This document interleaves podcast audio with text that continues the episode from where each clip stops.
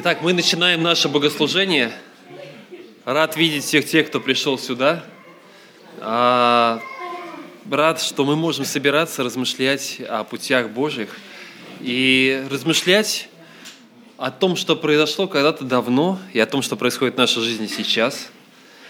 И хочется начать сейчас особое богослужение. У нас продолжается наше пасхальное богослужение. Пасха – это то, что мы можем смотреть все время. Да? Воскресение Христа – это то, чему мы радуемся постоянно.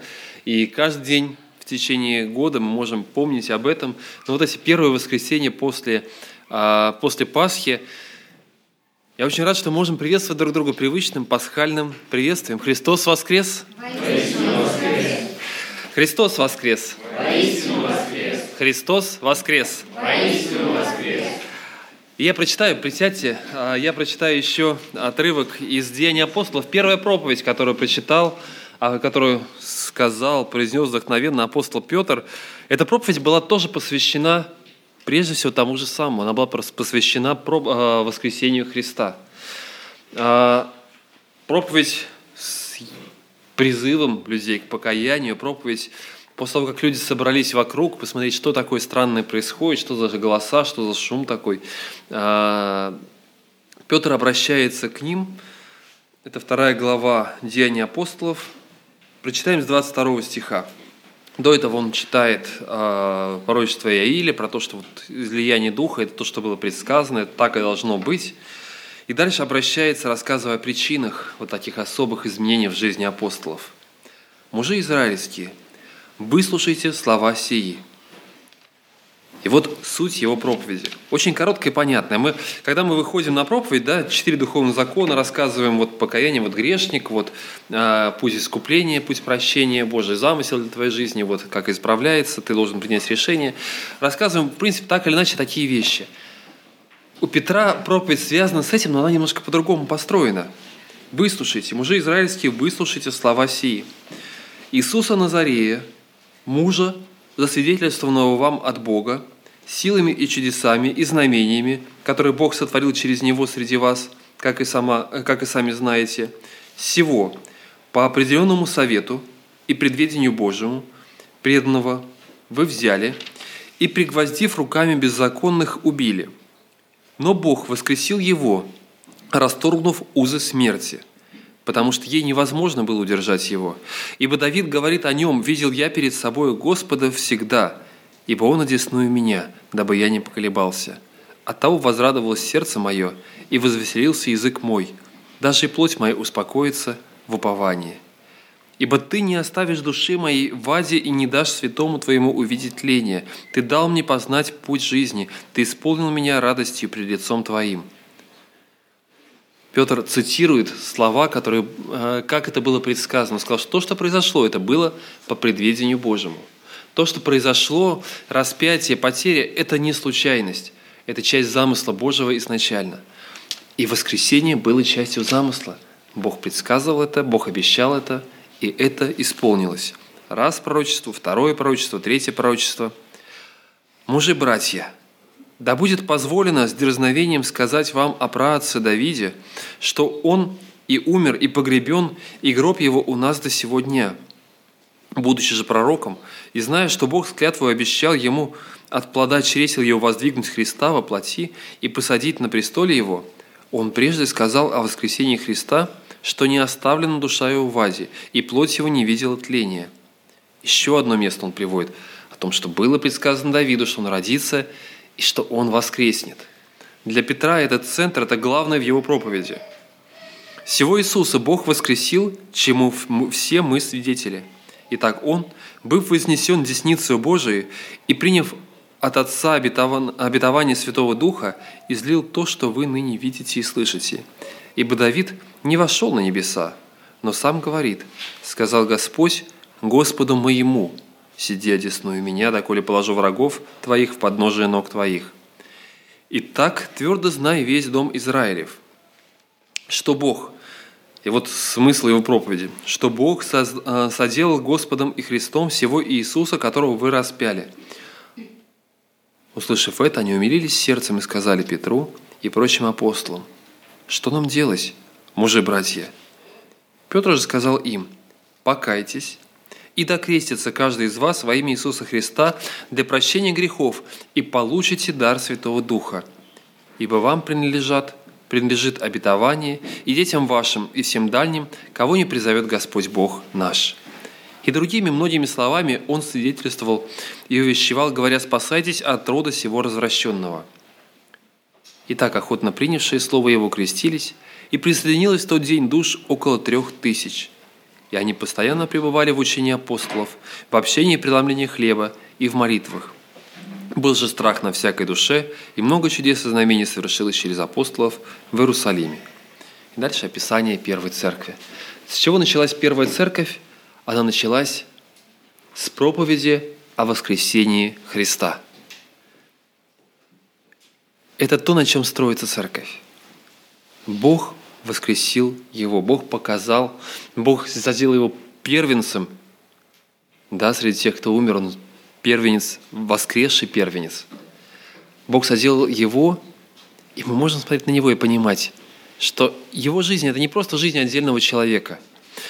То, что произошло в его жизни, это не просто что-то, что когда-то было давно, но это часть замысла Божьего, и мы сами часть вот этого замысла. Замысла того Бога, у которого в силе воскрешать мертвых, у которого в силе изменять законы, которые мы видим вокруг.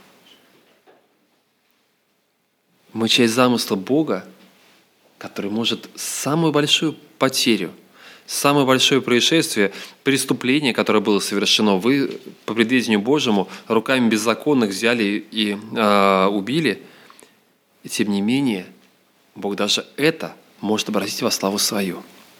Поэтому где бы мы ни находились, в какой бы ситуации мы ни находились, в какой бы дыре мы ни оказались, какие бы ошибки в своей жизни мы ни сделали, мы знаем, что Бог силен воскресить нас, так же, как Он воскресил Христа. Бог силен изменить и исправить, возродить нашу жизнь, дать мне, дать новую надежду, дать новое какое-то начало, подтолкнуть, сказать, я продолжаю работать с тобой.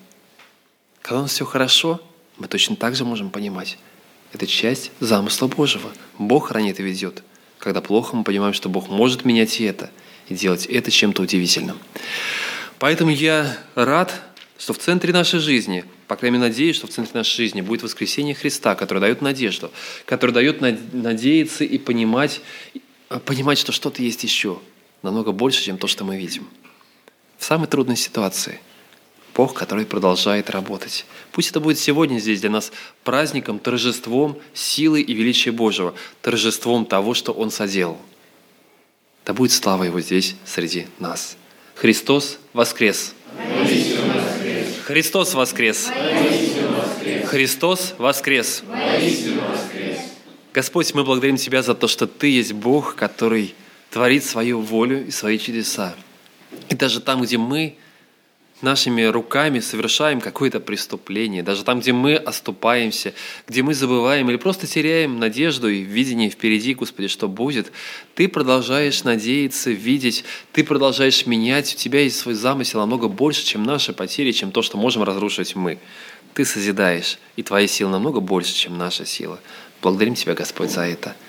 И сегодня мы радуемся, и мы празднуем, Господь, воскресение Твое, мы празднуем силу Твою – могущество Твое, власть Твою. Да будет слава Твоя среди нас, Господь, здесь сегодня. Мы хотим воспевать Тебе, хотим, Господи, говорить Тебе, зная, что Ты есть великий Бог. Аминь. Приветствую, дорогая церковь. И, пользуясь случаем, хочу передать привет из Гачинской церкви, где мы были сегодня хоровой группой, и не только, и не только. Оля еще. Вот участвовали в богослужении, и слово говорил брат Петр. И мы пели там. И радовались вместе. От, от, от Гатчинской церкви большой привет. Я хочу, чтобы мы в это, в это воскресенье пасхальное прочитали текст, э, связанный с событиями этого времени, событиями воскресения, э, Текст, посвященный ученикам, идущим в Маус, и мы читали, я читал его там в Гатчине тоже, и э, немножко на другую тему говорил. Э, э, я говорил о терпении, о том, какой, как, как же Господь все это вытерпел. Эм, и даже сейчас больше говорил не, не о крестных страданиях, хотя они были ужасны, а говорил о тех которые он, безусловно, должен был испытывать всякий раз, когда он видел, что люди не верят или неправильно к нему относятся, неправильно не могут прочесть Писание и связать простые э, э, такие тезисы в одну цепочку, и он изъяснял это все подробно и так далее. И, и удивительно, что он удивительно, что он находил в себе столько любви и столько внутреннего такого смирения, э, что снисходил к этим людям. Неблагодарным, несовершенным, э, забывчивым, непонятливым.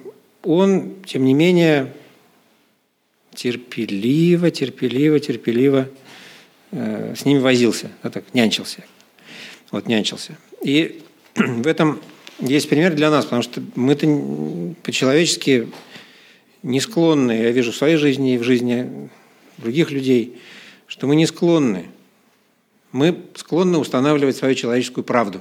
Да? Когда есть явная неправильность, надо что сделать? Ее скорее исправить.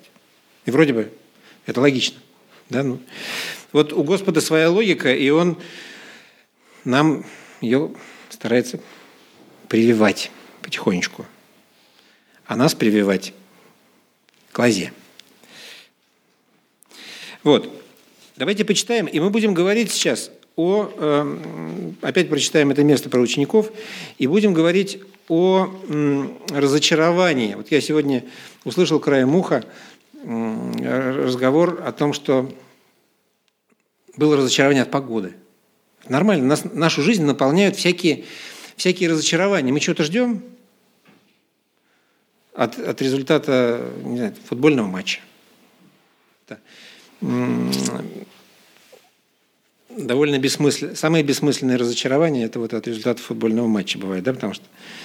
Э, а вот э, вся наша жизнь наполнена чем-то таким, э, какими-то ожиданиями. И часто нас постигают разочарование.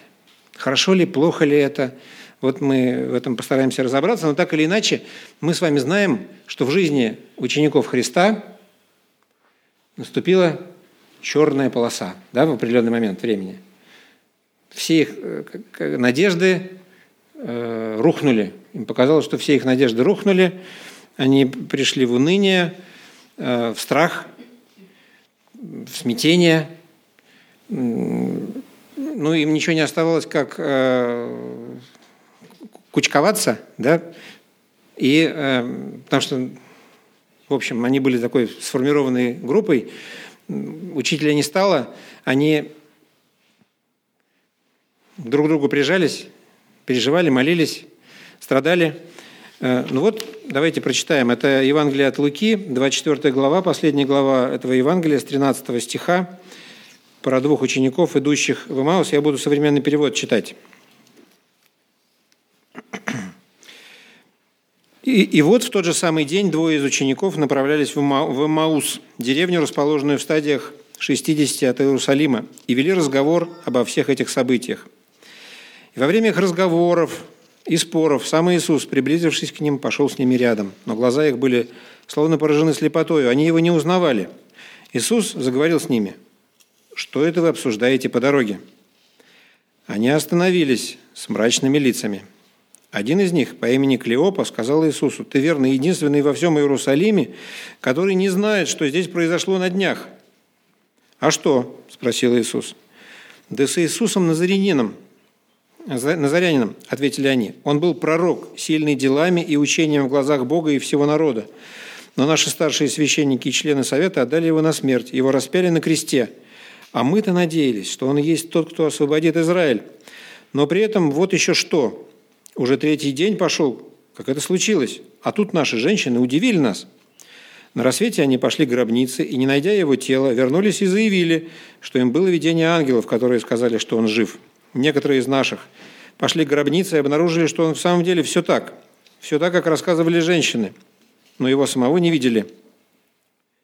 «Какие же вы бестолковые!» Современный перевод. Сказал им Иисус. «Как туго дается вам вера во все, что говорили пророки. Разве помазанник не должен был претерпеть все эти страдания, чтобы достичь своей славы?» И он разъяснил им все места в Писаниях, относящиеся к нему, начав с Моисея и всех пророков. Когда они подошли к деревне, куда держали путь, Иисус сделал вид, что хочет идти дальше. Но они настойчиво упрашивали его. «Останься с нами. День подходит к концу, вечереет».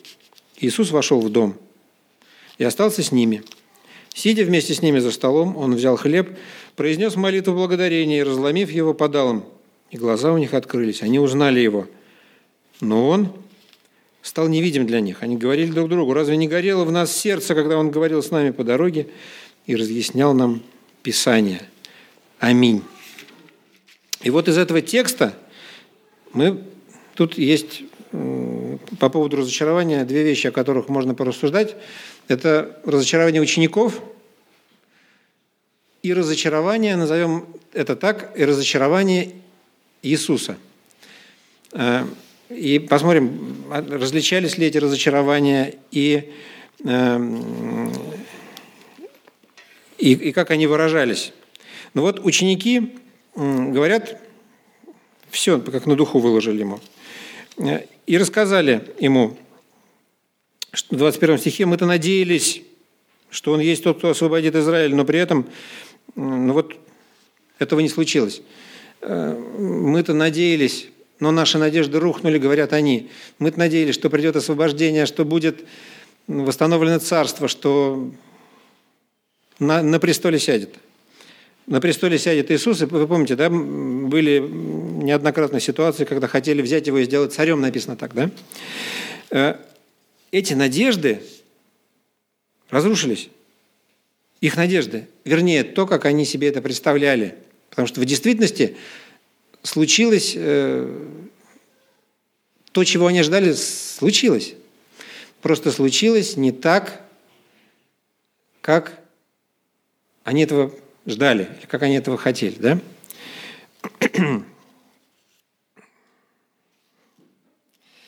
И разочарование, и разочарование Христа. Какие же вы бестолковые? Пишут, э, там у нас в синодальном переводе Э, все более политкорректные такие слова выбраны, да? Ну, он вот говорит им, ну, какие же вы недалекие, может, тут, да, бестолковые, вот у нас в русском языке такое слово обидное.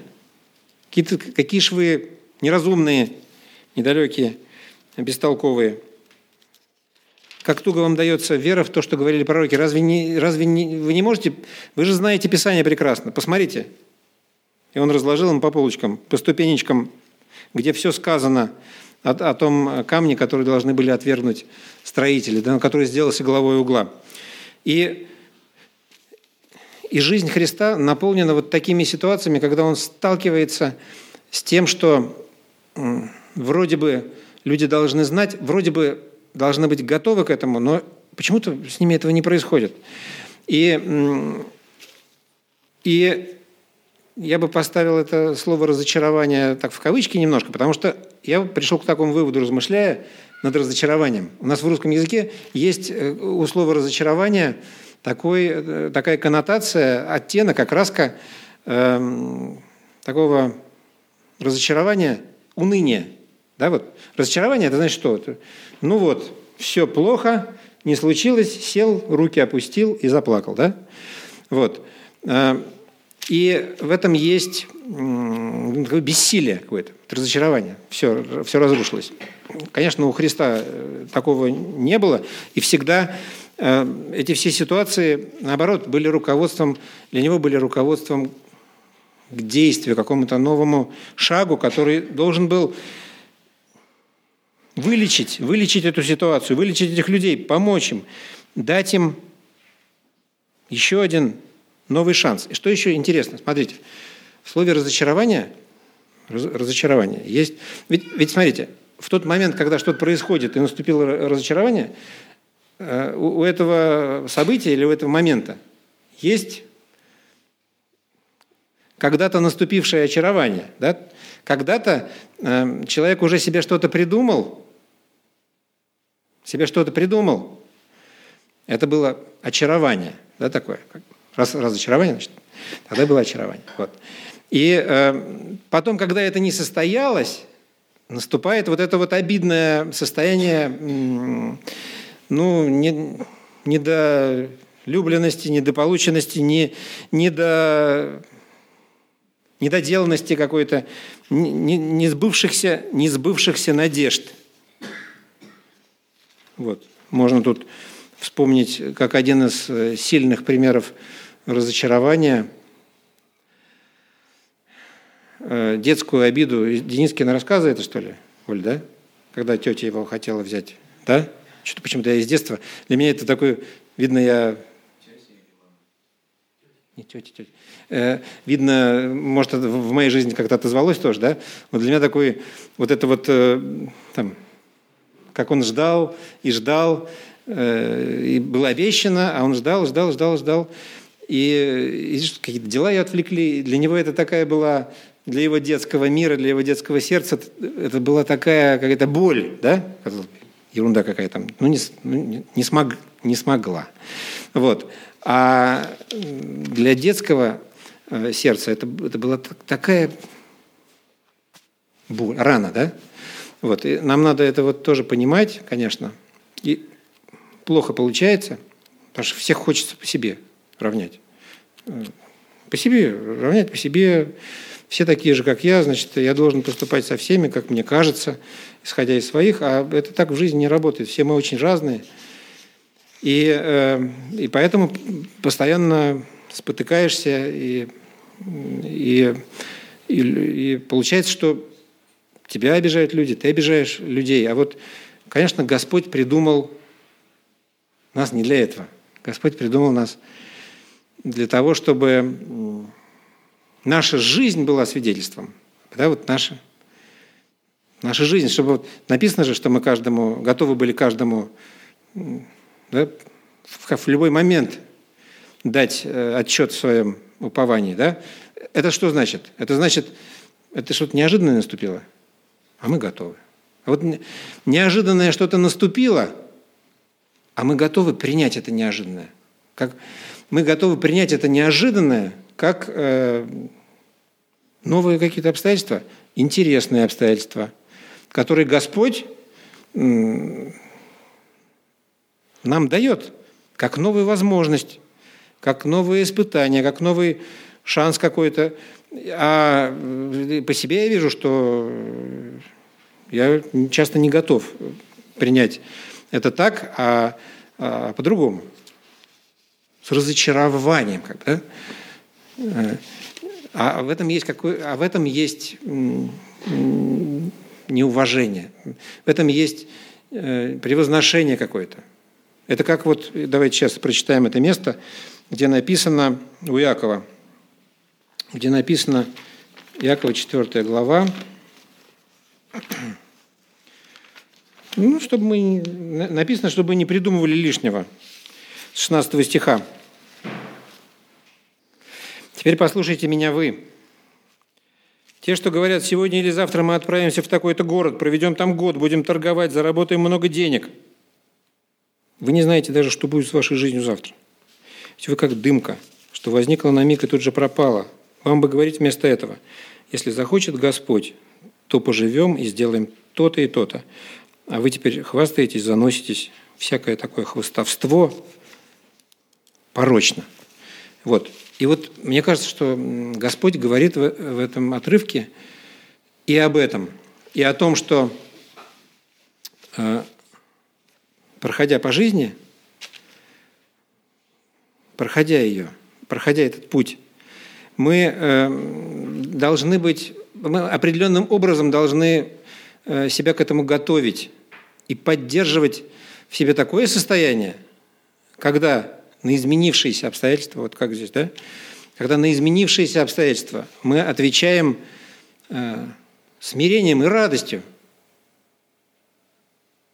Как легко это сказать, как это трудно сделать. Смирением и радостью. Не решаем заранее за Господа, потому что Он и говорит, вы теперь хвастаетесь и заноситесь, хвастаетесь и заноситесь. Потому что вы решили за меня, говорит Господь. Вы за меня уже решили это. Он говорит, а, это, а грань-то какая тонкая здесь есть. Да? Неужели мы не должны планировать какие-то дела, какие-то э, события, покупки, работу, бизнес, рождение детей. Ну, что какая тонкая грань соблюсти вот этот, эту деликатность по отношению к Господу, уважать Его право изменять. Э, я, я вот э, в своей жизни такой э, нашел для себя рецепт, что пока я вижу что-то справедливым, то я это готов отстаивать твердо, да? Даже иногда люди многие обижаются но, но, но если что-то меняется, я готов это принять. Ну вот как бы это вот такая, это у всех, наверное, по-разному все это происходит. Но мы каждый должны в себе поискать, где эту грань э, обнаружить и постараться не переходить. Для того мы и встречаемся. Для того и бывает хлебопреломление в нашей жизни, чтобы мы каждый раз воздушный шарик своей души вот этот тихонечко в нужном положении поддерживали, чтобы э, не нарушались таинственные законы, которые Господь установил. Его план, чтобы наша жизнь укладывалась по Его плану, в Его лекало. Я, я в это верю, что если мы куда-то отступаем с этой тропиночки туда или сюда, Эм, мы имеем такую власть. Такая власть нам дана. Господь уважает, э, вот как, как ни странно, Господь уважает все наши решения, даже неправильные, как решение Адама, например, взять и сорвать этот, э, Евы, взять и сорвать этот плод.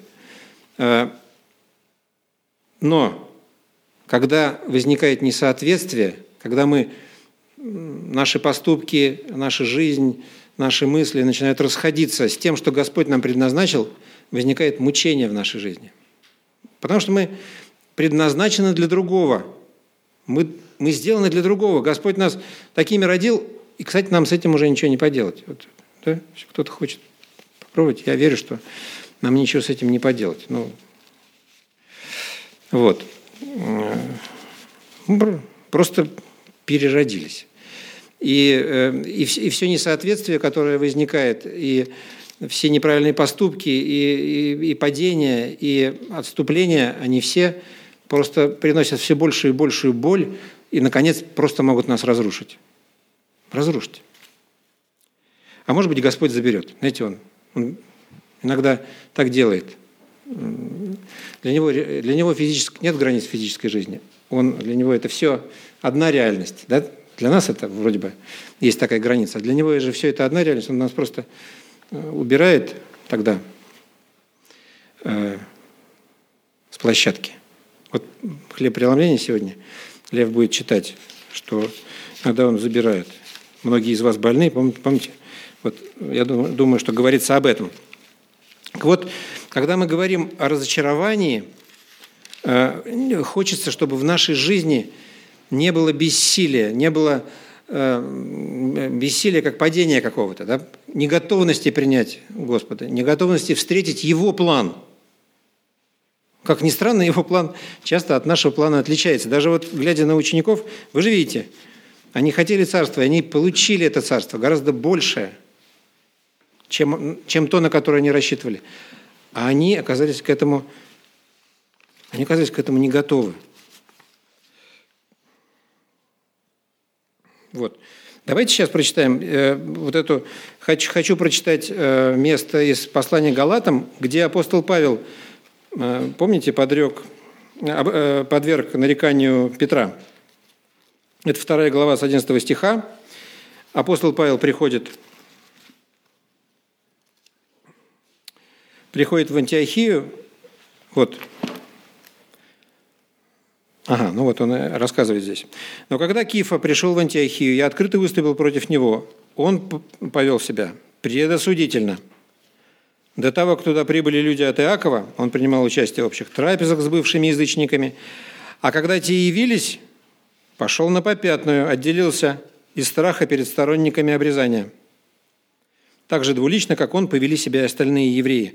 И даже Варнава подался, э, написано. И, значит, э, апостол Павел из того, что он здесь пишет, был разочарован и, и возможно, разгневан. И и противостал. Он увидел, что в этом есть неправда. Он противостал этому. Э, я вижу здесь, вот в этом его поведении, в этой модели его поведения апостола Павла, э, не такое отношение к изменившимся обстоятельствам, не слабость, не уныние, а действие. Он был решительным человеком, э, и иногда до крайности это доходила решительность, такой де, деятель.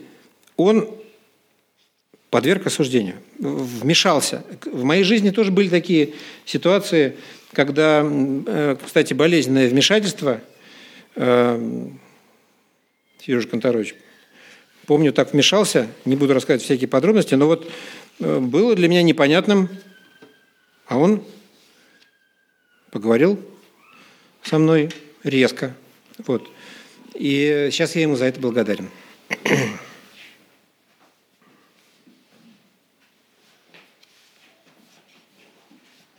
Давайте прочитаем послание апостола Петра, третью главу, 15 стих.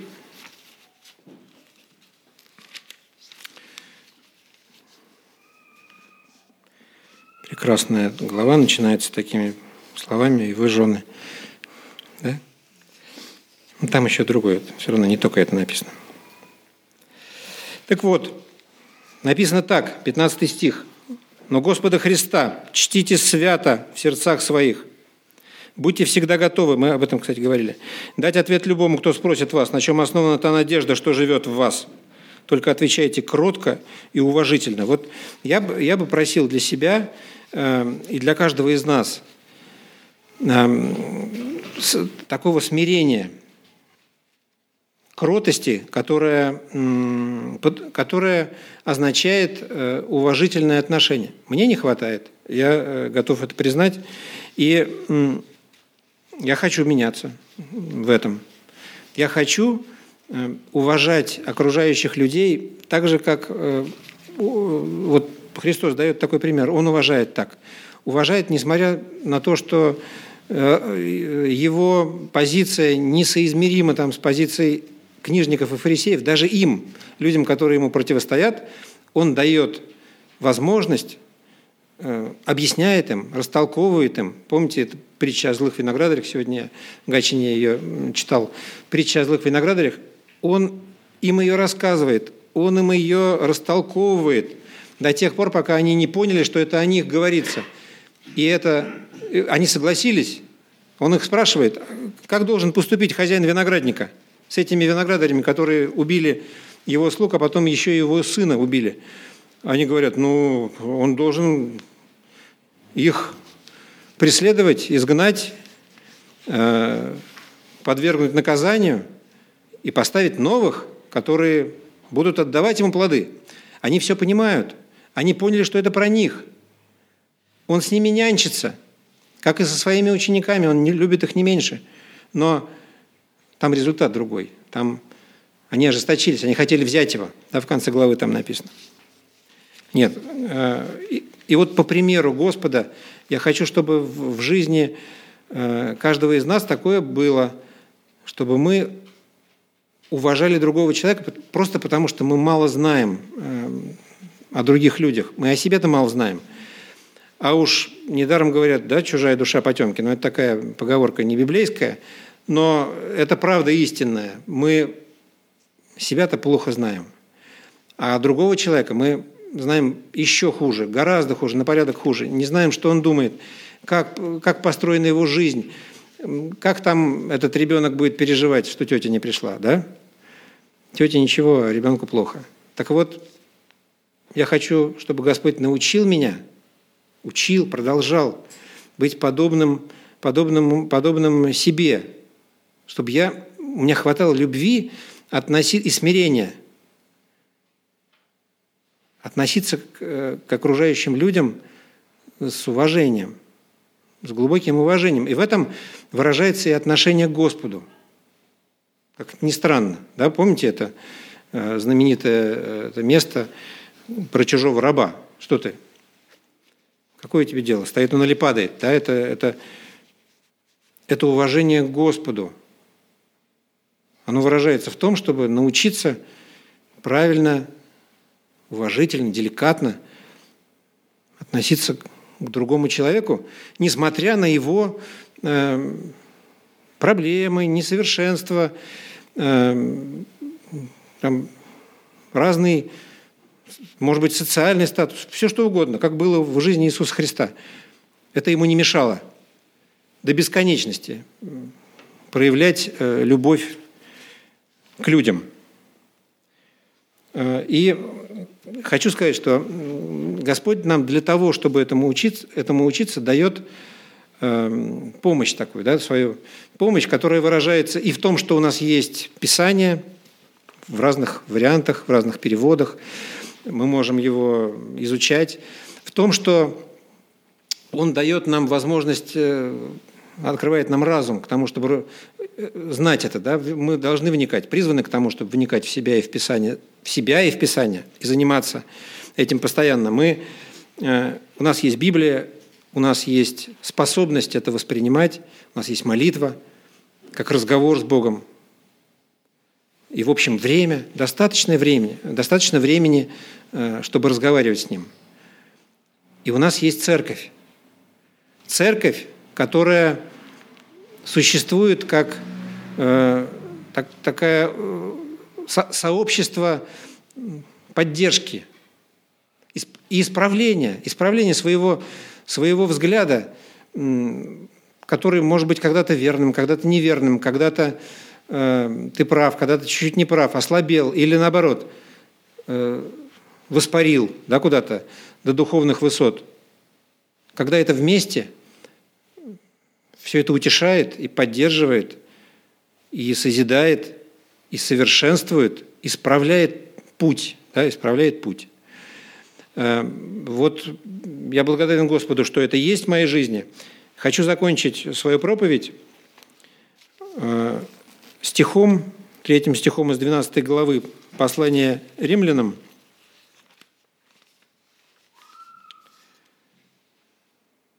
Апостол Павел пишет,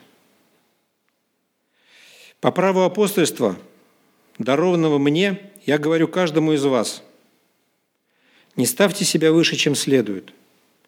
Будьте скромны и судите о себе здраво по мере той веры, которую Бог дал каждому из вас. Аминь. Давайте помолимся.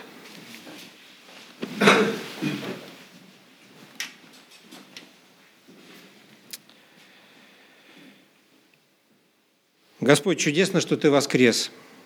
Чудесно, что мы это знаем, что это наше достояние.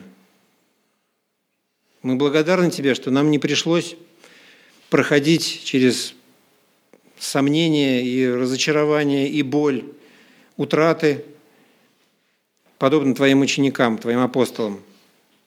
Господи, Ты дал нам такое, такую привилегию знать о Твоей победе – уже знать о Твоей победе, уже царствовать, уже царствовать с Тобою, уже быть посаженными на небесах, уже быть принятыми, уже быть оправданными. Мы благодарим Тебя за это и просим Тебя, Господь, сделай так, чтобы наше сердце было похожим на Твое. Сделай так, чтобы в нас было достаточно смирения. И не хватает. мы Тебя просим, чтобы Ты простил нас признаем, что есть несовершенство, хотим приближаться к Тебе, хотим приближаться к тому, какими Ты нас видишь. Сделай так, чтобы было это чудесное соответствие, чтобы наша жизнь не наполнялась разочарованием по всякому поводу. Господи, дай нам светлого, радостного пути и такое детское сердце, которое бы встречало изменения обстоятельств не как проблему, а как новую возможность. Ты так придумал. Мы так не всегда умеем это воспринимать. Измени нас, Господь.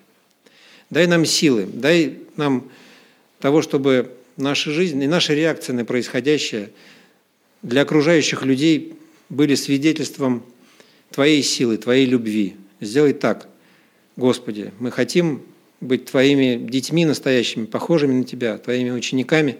Хотим, чтобы был мир, чтобы наши слова и наши дела не разрушали мир, но созидали мир. Настолько, насколько это возможно с нашей стороны. Призываем имя Твое Святое на нашу жизнь, на жизнь наших близких, наших друзей и всех, кто от нас зависит. Во имя Иисуса Христа. Аминь. И мы сейчас приближаемся к хлебопреломлению, приближаемся к воспоминанию о том, что происходило тогда. А в действительности хлебопреломление, воспоминание о жертве Христа, о завете, который он заключил, очень сильно связано и, ну, оно логично связано с Пасхой. И более того, часто мы разделяем и называем Пасхой, например, празднование воскресения Христа. Но для апостола Павла все не так однозначно, и в, по-моему, восьмой главе, у меня закрылась случайно страничка, да, в пятой главе э, первого послания к Коринфянам апостол Павел четко пишет, что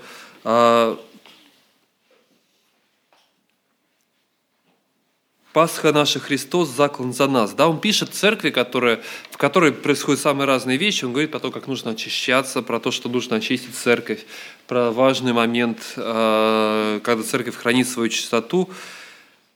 Итак, очистите старую закваску. Это 1 Коринфянам 5 глава, 7 стих. Итак, очистите старую закваску, чтобы быть вам новым тестом – так как вы бесквасны, ибо Пасха наша Христос заклан за нас. Посему станем праздновать не со старой закваской, не закваской порока или лукавства, но со пресноками чистоты и истины. Пасха наша Христос заклан за нас, вот это центральные слова апостола Павла, когда он говорит о том, что же такое настоящая Пасха, говорит, вот там оно. И обращает внимание людей на то, что происходило когда-то. Происходило а, во время исхода евреев из Египта, он обращается туда-назад и говорит, посмотрите, что, что было там. И напоминает несколько простых вещей. Мы знаем про Пасху, мы читаем Ветхозаветную Пасху, исход евреев из Египта, и мы понимаем, что это праздник свободы, праздник освобождения, праздник освобождения, которое было куплено дорогой ценой, но это не только освобождение, которое было куплено для евреев. Это не только освобождение самих евреев из Египта – один еврейский э, раввин как-то сказал очень удивительную вещь. Он сказал, знаете, говорит, не так сложно было вывести евреев из Египта, как вывести Египет из евреев. А многие вещи, многие чудеса, которые происходили тогда, многие события, которые происходили, те шаги, которые совершали евреи, они связаны были с тем, чтобы... А, то есть мы привыкли воспринимать, и в принципе это правильно, воспринимать, предположим, вот чудеса, которые творились, как а, чудеса, которые были явлением, знамением для, а, для фараона. Но если мы посмотрим, главное опасение, которое было у Моисея, когда Бог говорит ему «пойди к своему народу», главное опасение у него было другое. Главный вопрос был, а если они, они мне не поверят? Не фараон – Фараон, ты ладно, если они, вот этот народ, не поверит мне. Рабство – это очень удивительная вещь. Пока человек понимает, что он раб, еще не все потеряно. Пока он мучается своим положением раба, пока он возмущается этим положением раба, еще не все потеряно. Хуже настоящая проблема возникает тогда, когда он привыкает к своему состоянию. Он перестает осознавать себя рабом – он просто живет этой жизнью. И вот вытянуть, вывести их из такого состояния было не так просто. Раз за разом происходят чудеса. Он показывает, Моисей показывает евреям, и ожесточение фараона, которое Бог позволил в сердце фараона уйти в ожесточение, было необходимо, потому что евреи начинают видеть силу Божию. И они понимают, что фараон, оказывается, которому они рабы, которому они служат, он не настолько силен.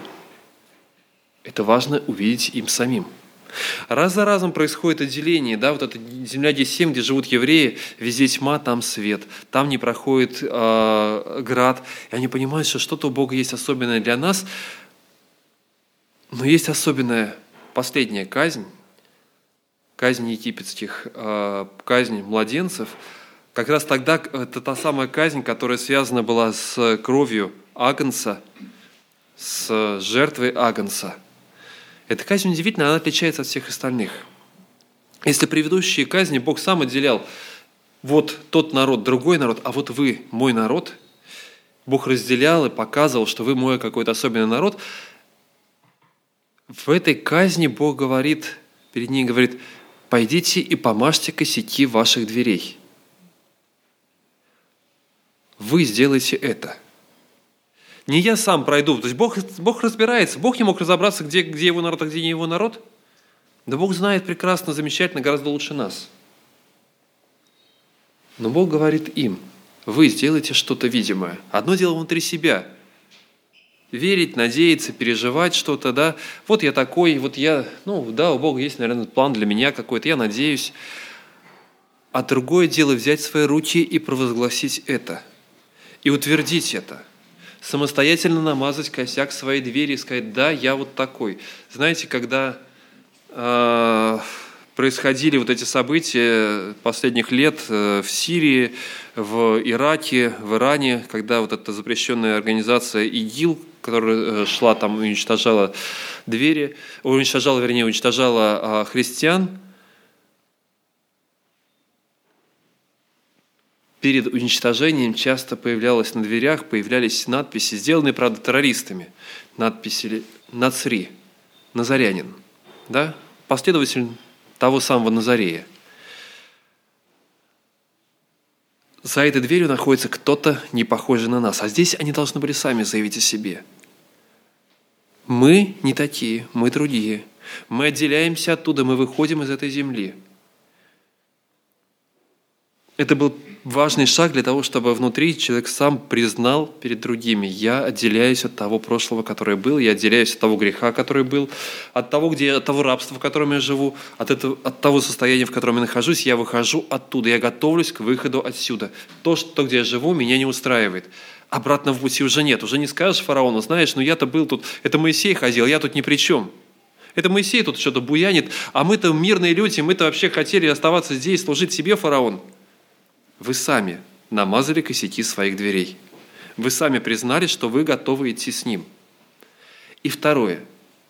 И второй элемент, который тут был, который потом оставлен был, он был, произошел помимо самих евреев, но он был оставлен уже тогда как заповедь для евреев. Семь дней опресноков. Семь дней очищения, семь дней, когда они избавляются, вот и то, что апостол Павел здесь говорит, да, про мы празднуем с чистотой опресноков, не с квасным хлебом.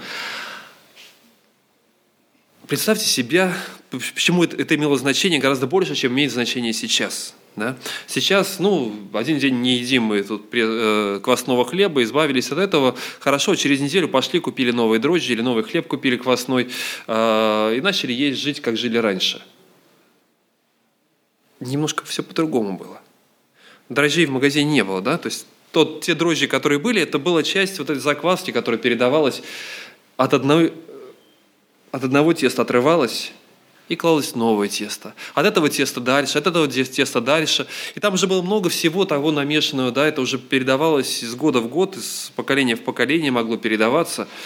А, нам, кстати, как-то передали закваску какую-то святую из Иерусалима специально, рассказали, как ее нужно заквашивать. В холодильнике простояла года полтора, выбросили ее в конце концов. Так и не, не стали с ней ничего готовить, не решились. Ну, некогда было. Вот. Отрывается вот это живое тесто, да, передается дальше. В следующем, в каждом куске хлеба есть часть того предыдущего груза, или не, обязательно груза, кто-то воспринимает как благословение, но неважно, часть той прежней жизни, которая была когда-то.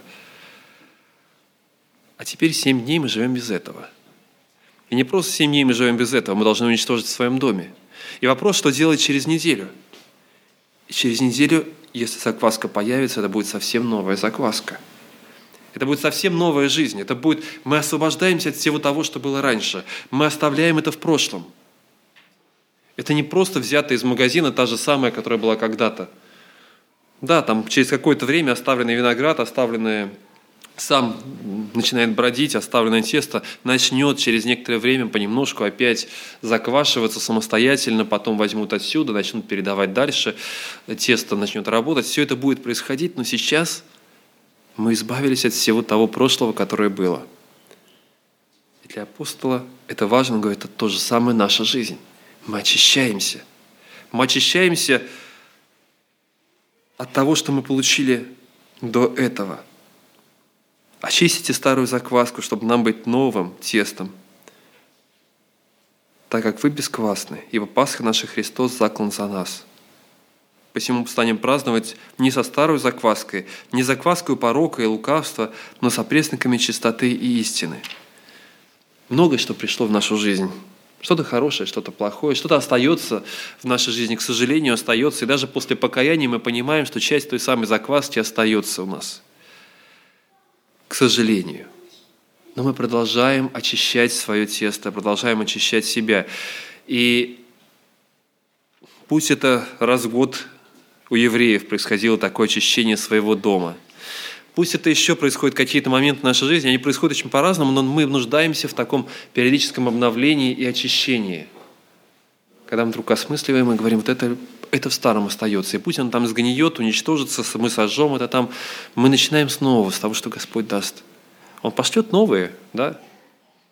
Тесто заквасится заново каким-то образом. Он знает, как это должно произойти, но это будет потом. Сейчас я просто очищаюсь для того, чтобы дать место для нового, для того, что даст Господь.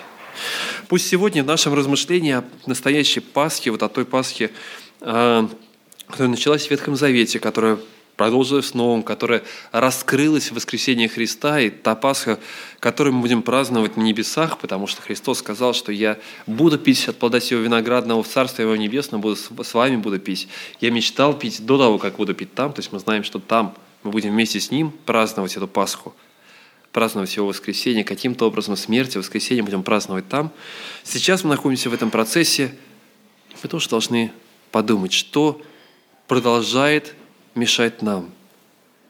Где мы боимся выйти, сделать шаг? Где мы боимся быть теми, кем мы призваны быть? Что необходимо очистить в нашей жизни?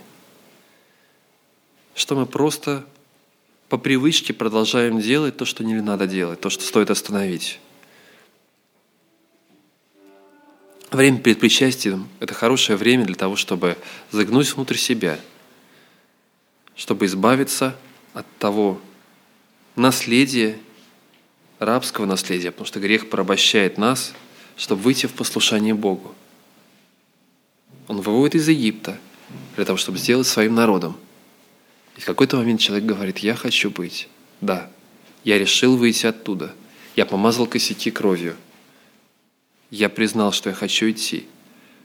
Сделать это нужно было еще до того, как, как они выйдут, как они пойдут, как Господь откроет двери, еще тогда, когда страх, когда возможность наказания фараона была вполне реальна, в это время они должны были уже помазать двери своих домов кровью Агнца. И сейчас мы тоже решаем, что мы хотим в своей жизни. Я хочу следовать за Тобой, Господи. Чтобы, чем бы это ни грозило, будет гнев фараона на мне или не будет гнева фараона на мне – Будут соседи на меня косо смотреть или не будут смотреть? Откроются передо мной двери, распахнется Красное море, или же по какой-то причине мне придется погибнуть, я хочу, Господи, идти за Тобой от начала до конца. Благослови меня. Я убираю из своей жизни все то, что может мешать мне следовать, все то, что еще осталось от того, от той жизни. Я убираю вот эту закваску для того, чтобы быть вместе с Тобой новым человеком. Мы нуждаемся в этом постоянном обновлении. Пусть Бог благословит каждого из нас сейчас провести время в размышлении. Посвятил ли я себя Ему полностью? Что в моей жизни еще продолжает мешать мне? Что продолжает связывать меня? Давайте помолимся. Проведите время в тишине, сейчас себе, в размышлении о себе, и потом я завершу это молитвой вслух. Господь, Ты наша Пасха. Ты та жертва, которая искупила и освободила нас. Ты – то проявление силы Божьей, Господи, которое, через которую Ты открываешься, через которую воля Твоя открывается, Господи, для нас. Мы благодарим Тебя и просим, чтобы Ты работал в наших сердцах. Мы посвящаем себя Тебе. Мы хотим следовать за Тобой, пойти туда, куда Ты поведешь, даже не зная, не видя перед собой еще ничего, не зная, как пройти через море, не зная, что последует, какие могут наказания, или что пойти, Господи, вслед за, за то, что мы идем за Тобой. Благослови нас, Господь, быть верными Тебе. Прошу Тебя, благослови. Помоги удалить из своего сердца все то неугодное Тебе, все то, что нечисто, Боже. Прошу, удали, сам покажи, где еще что-то сохранилось, то, что не должно было находиться там. Наше собственное «я», наше собственное желание быть самими собой, доказывать свою правоту перед другими людьми. Пусть это какие-то привычки или что-то, Господи, что мешает, что связывает нас. Освобождаемся от всего, Господи, для того, чтобы Ты наполнил чем-то своим новым. Приходим к Тебе, Господи, для того, чтобы Ты мог писать в наших душах, в наших жизнях то, что считаешь нужным. Проведи нас. Благодарим за жертву Твою, за кровь Твою, за тело Твое, Господь. Мы не собираемся прятать это. Это часть нашей жизни, и мы утверждаем, что мы нуждаемся в этом. Друг перед другом, перед людьми вокруг. Мы утверждаем, что мы нуждаемся в жертве Твоей. Аминь.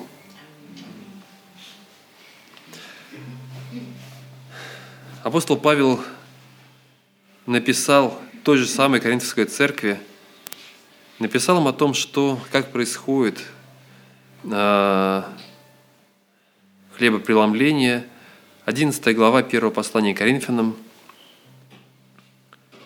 о том, что происходило тогда, э, для нас уже почти 2000 лет назад. «Ибо я от самого Господа принял то, что и вам передал, что Господь Иисус ту ночь, в которую предан был, взял хлеб, и, возблагодарив, преломил и сказал, «Примите, едите, сие есть тело мое, за вас сломимое, сие творите в мое воспоминание». Также чашу после вечери сказал, «Сия чаша есть новый завет в моей крови, сие творите, когда только будете пить в мое воспоминание, ибо всякий раз, когда вы едите хлеб сей и пьете чашу сию, смерть Господню возвещаете, доколе Он придет». Посему, кто будет есть хлеб сей и пить чашу Господню недостойно, виновен будет против тела и крови Господней. Да испытывает же себя всякий человек. И таким образом пусть ест от хлеба сего и пьет из чаши сей. Давайте по примеру Христа мы совершим молитву над хлебом.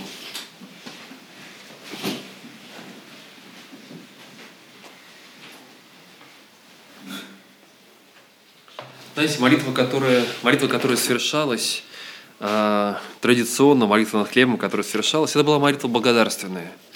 Благодарение Творцу, который повелел хлеба вырасти из земли, который хранит эту землю. И мы можем точно так же благодарить. Благодарить за, то, что, за тот хлеб, который Бог послал нам. За хлеб жизни, который Он дал нам и в котором мы так нуждаемся. Благословен Ты, Господь, повелевший хлеба вырасти из земли. Благословен Ты Господь, который в своем замысле предусмотрел искупление нас. Ты есть хлеб жизни нашей, Господь. Ты пришел в этот мир, и мы нуждаемся в Тебе, Господи, и хлеб – это то, Господи, через что Ты даешь нам свою жизнь. Мы принимаем его как знак зависимости от Тебя. Вся наша жизнь, Господь, в руках Твоих. Благослови нас. Мы нам некому идти, потому что Ты имеешь глаголы вечной жизни, Боже. Пусть этот хлеб будет пищей для наших душ. Тело Твое да будет пищей для наших душ, Господь. Пусть жертва Твоя будет пищей для наших душ, тем, чем мы питаемся каждый день, сегодня и не только сегодня, но каждый день нашей жизни, Господь, чтобы мы питались жертвой Твоей. Аминь.